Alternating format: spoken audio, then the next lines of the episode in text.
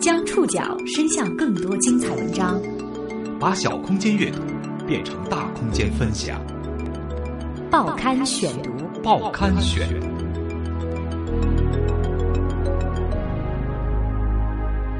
把小空间阅读变成大空间分享，欢迎各位收听今天的报刊选读，我是宋宇。今天为大家选读的文章综合了《东方早报》《新闻晨报》以及央视的报道，将和大家继续来关注复旦投毒案。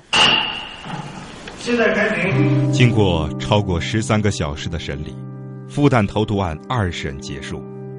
去年三月三十一号，二十七岁的林森浩向饮水机里投入剧毒物。导致室友黄洋死亡，他一直在法庭上解释，如此行为只是为了整蛊。他就在那里说愚人节要到了，他要整人。我当时看着他这个样子，很得意的样子，我当时就想，那我愚人节我就来整理一下。在一年前的复旦，那间四二幺寝室里，到底发生了什么？林森浩、黄洋、葛某某三个室友的人生如何走上完全陌生的三岔口？报刊选读，今天为您讲述四二幺寝室的三岔口。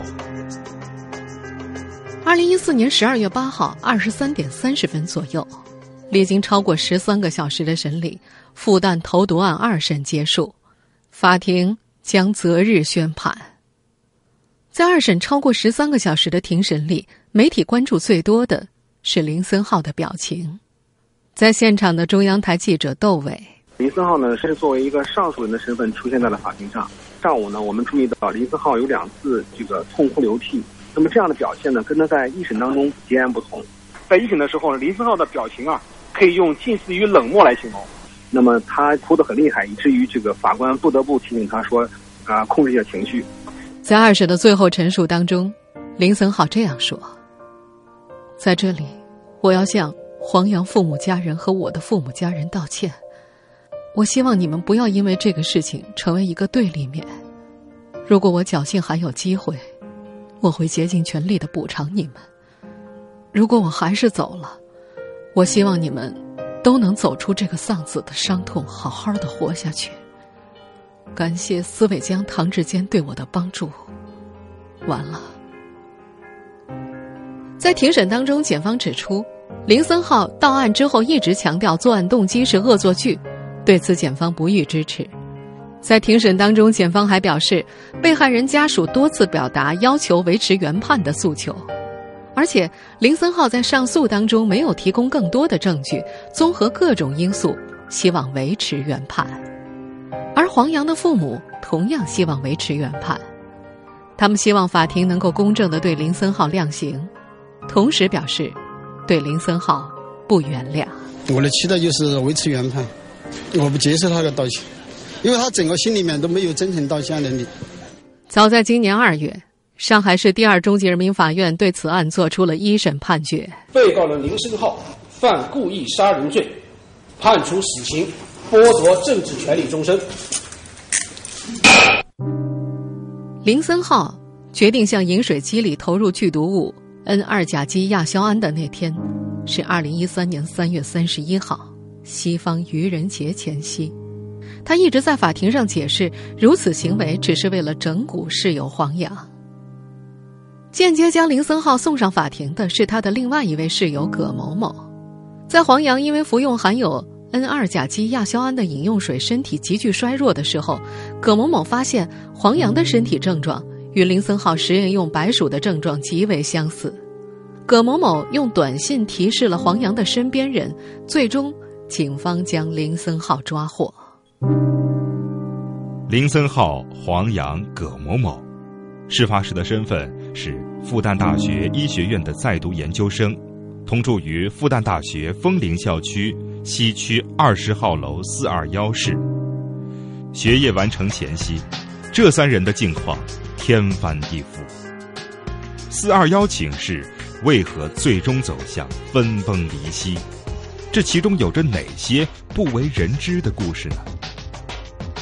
报刊选读继续播出四二幺寝室的三岔口。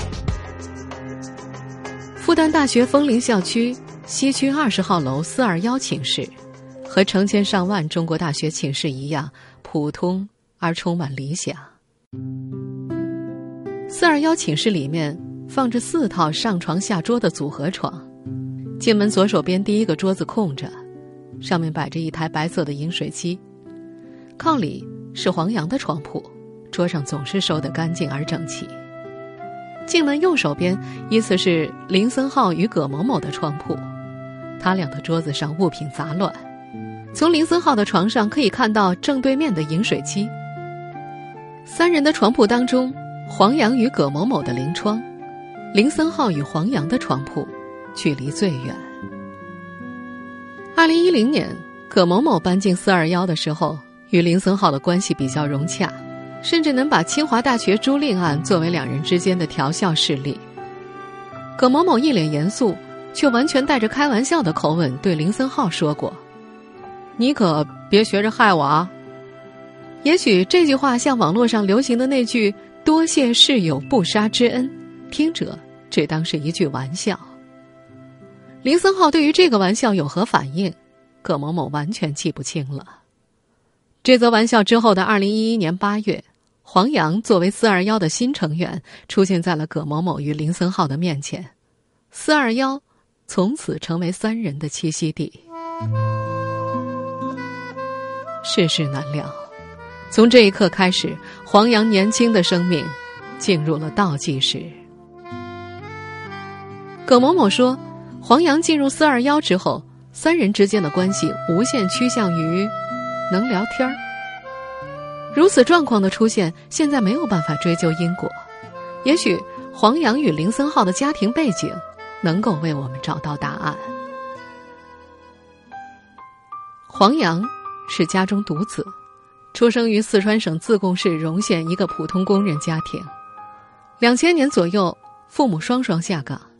其后，黄洋的父亲黄国强在儿子的母校荣县中学当寝室管理员，母亲杨国华退休在家，家庭月收入大约两千块钱。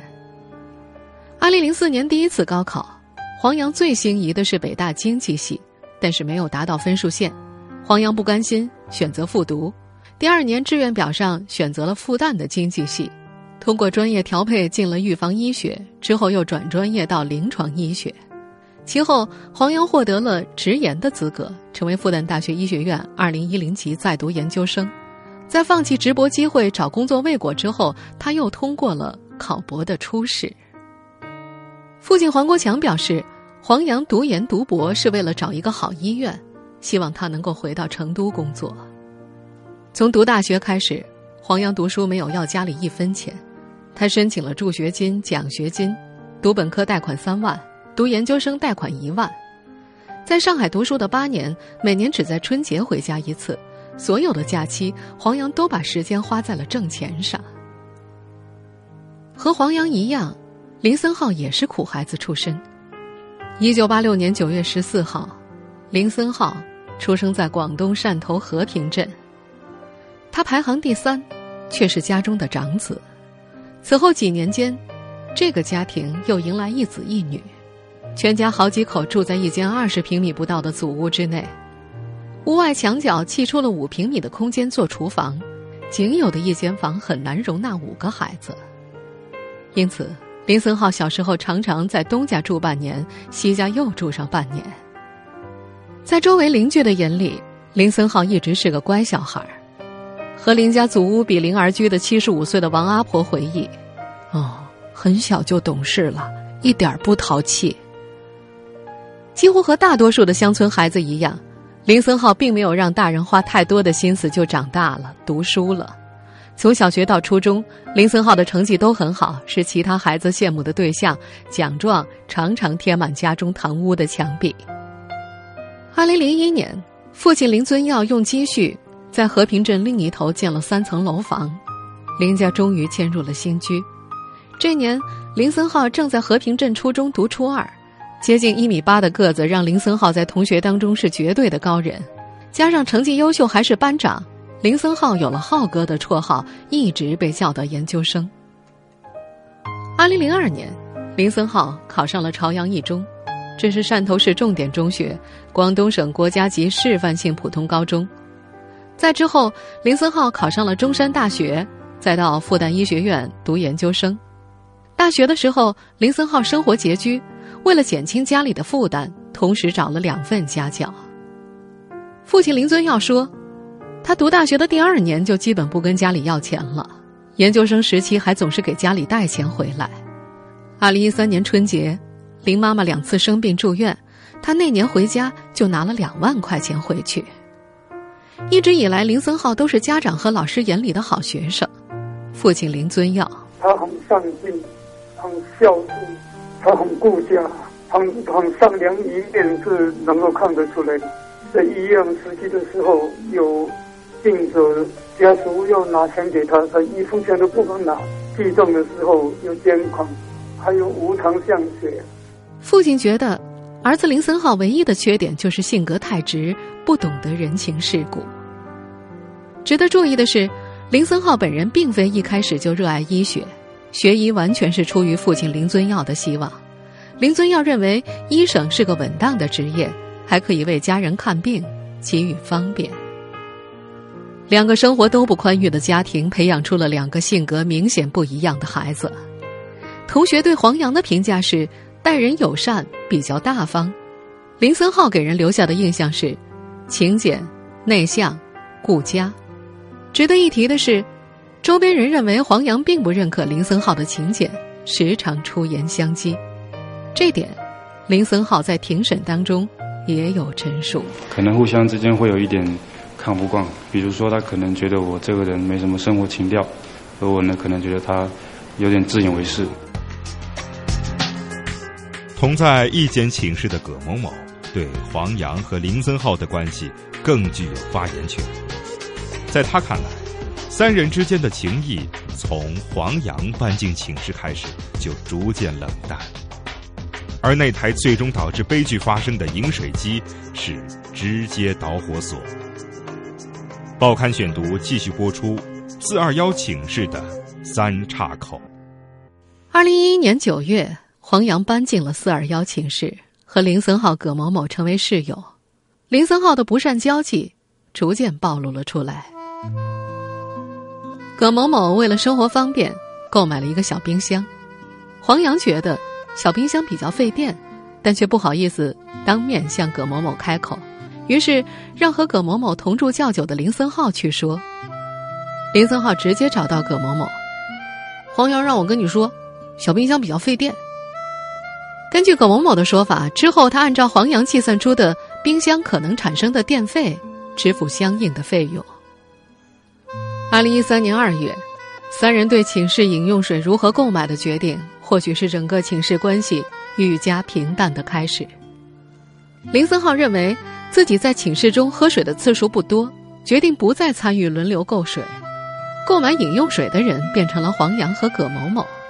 在葛某某的回忆当中，林森浩也有偷着喝水的时候。葛某某对于林森浩的记忆更多一些，他组织朋友们出去玩，有时候也会叫上林森浩。不过那件事之后，再叫上林森浩一起玩的次数就很少了。林森浩很少参加集体活动，黄洋似乎更宅。葛某某说，黄洋喜欢看电视剧，随身的存储设备里有许多剧集。以前邀请黄洋去玩桌游，他玩的也不太好。再后来就很少一起玩。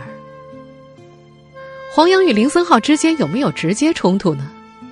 在四二幺对面的四幺三寝室里，复旦大学医学院计划生育科学研究所研究生盛磊与林森浩的关系极好，同时盛磊与黄洋相处融洽。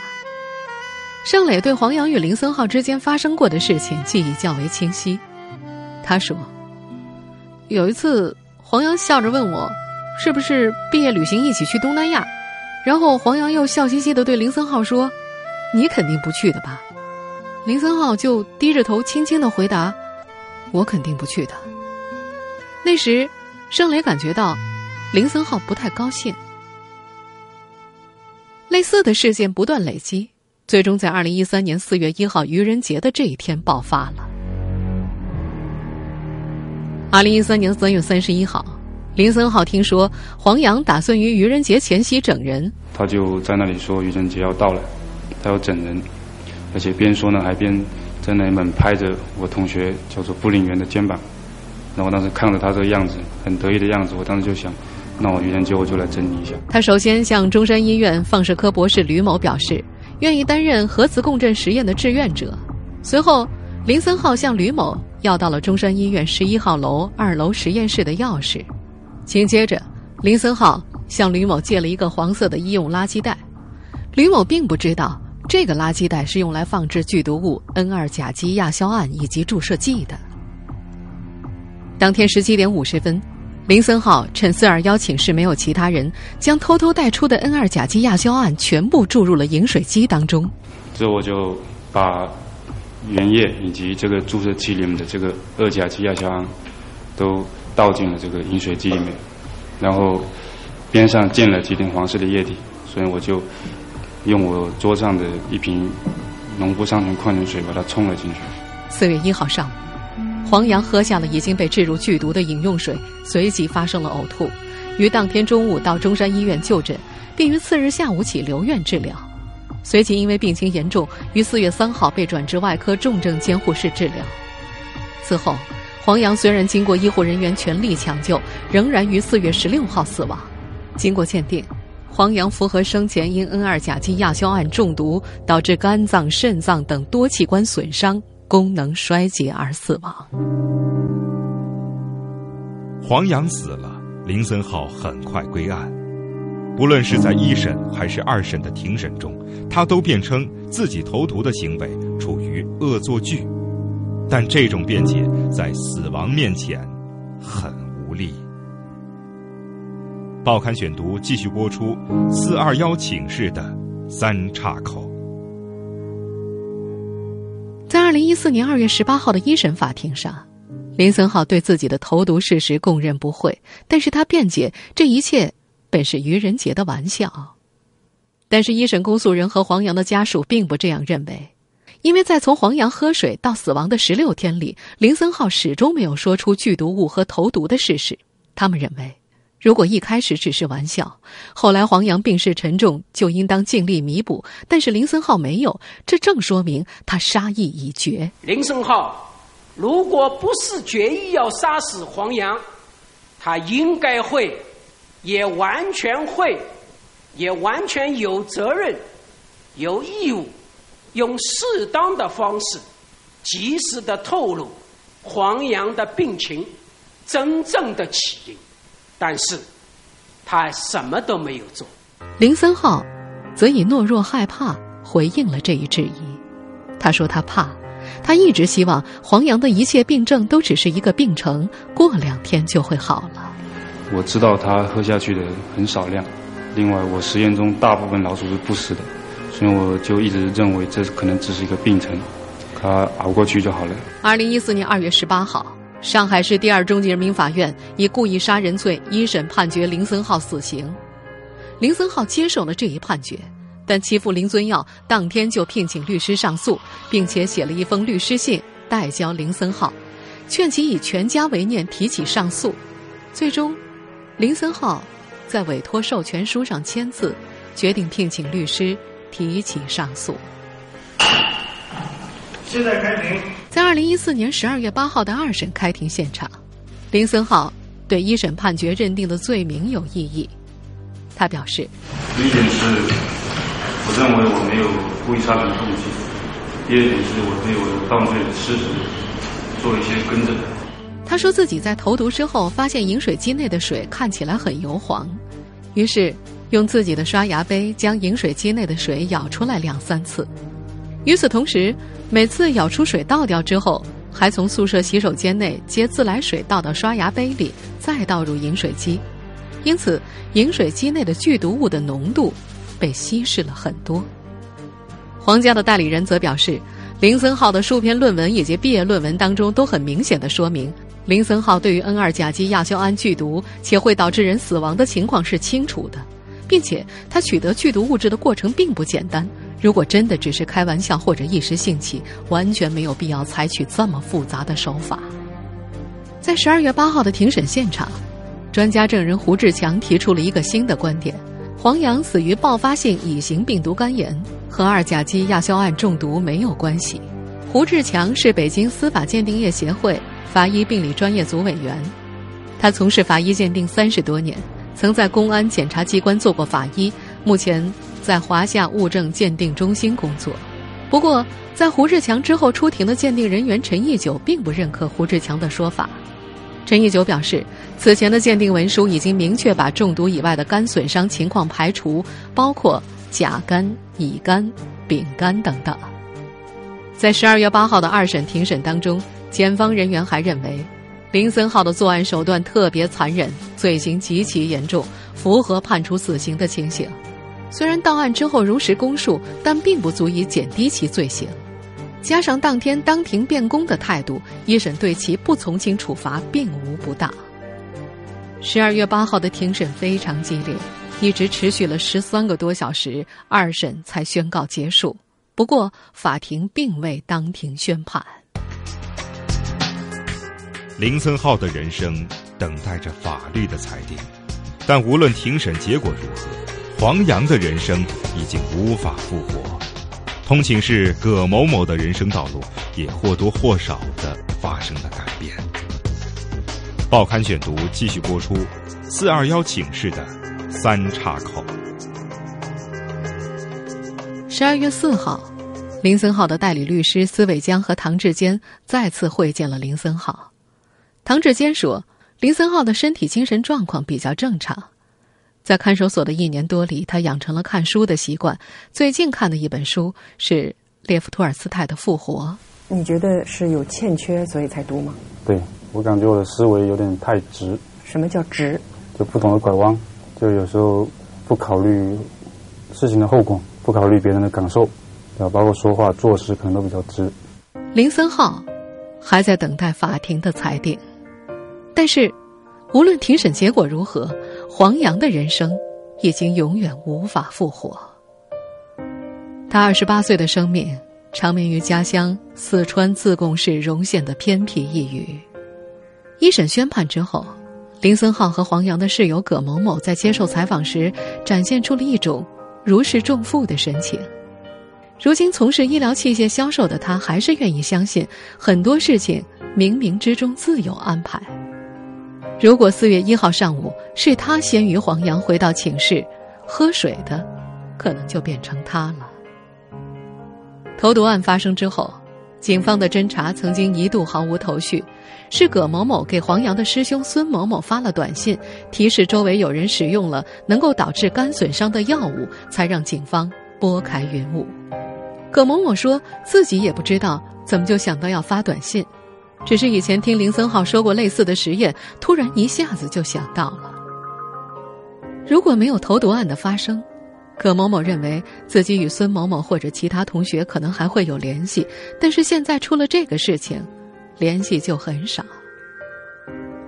是的，如果二零一三年四月一号投毒那一幕没有发生，黄洋、林森浩、葛某某。他们会像复旦的每一个学子一样，奔向自己灿烂的前程。已经保送博士的黄洋，应该在自己的学业上更进一步。林森浩在中山医院的工作会有新的发展。葛某某走在医疗器械销售的道路上，也会有不同的状态。但是，四二幺寝室却最终成为一个悲剧的见证者。见证着三个室友的人生交织出无法预测的结局，送他们走上了完全陌生的三岔口。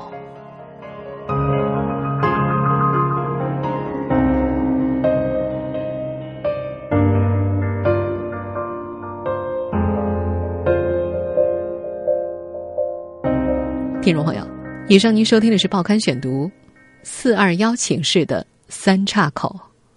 我是宋宇，感谢各位的收听。今天节目内容综合了《东方早报》《新闻晨报》以及央视的报道。收听节目复播，您可以登录南京广播网或喜马拉雅 FM。我们下次节目时间再见。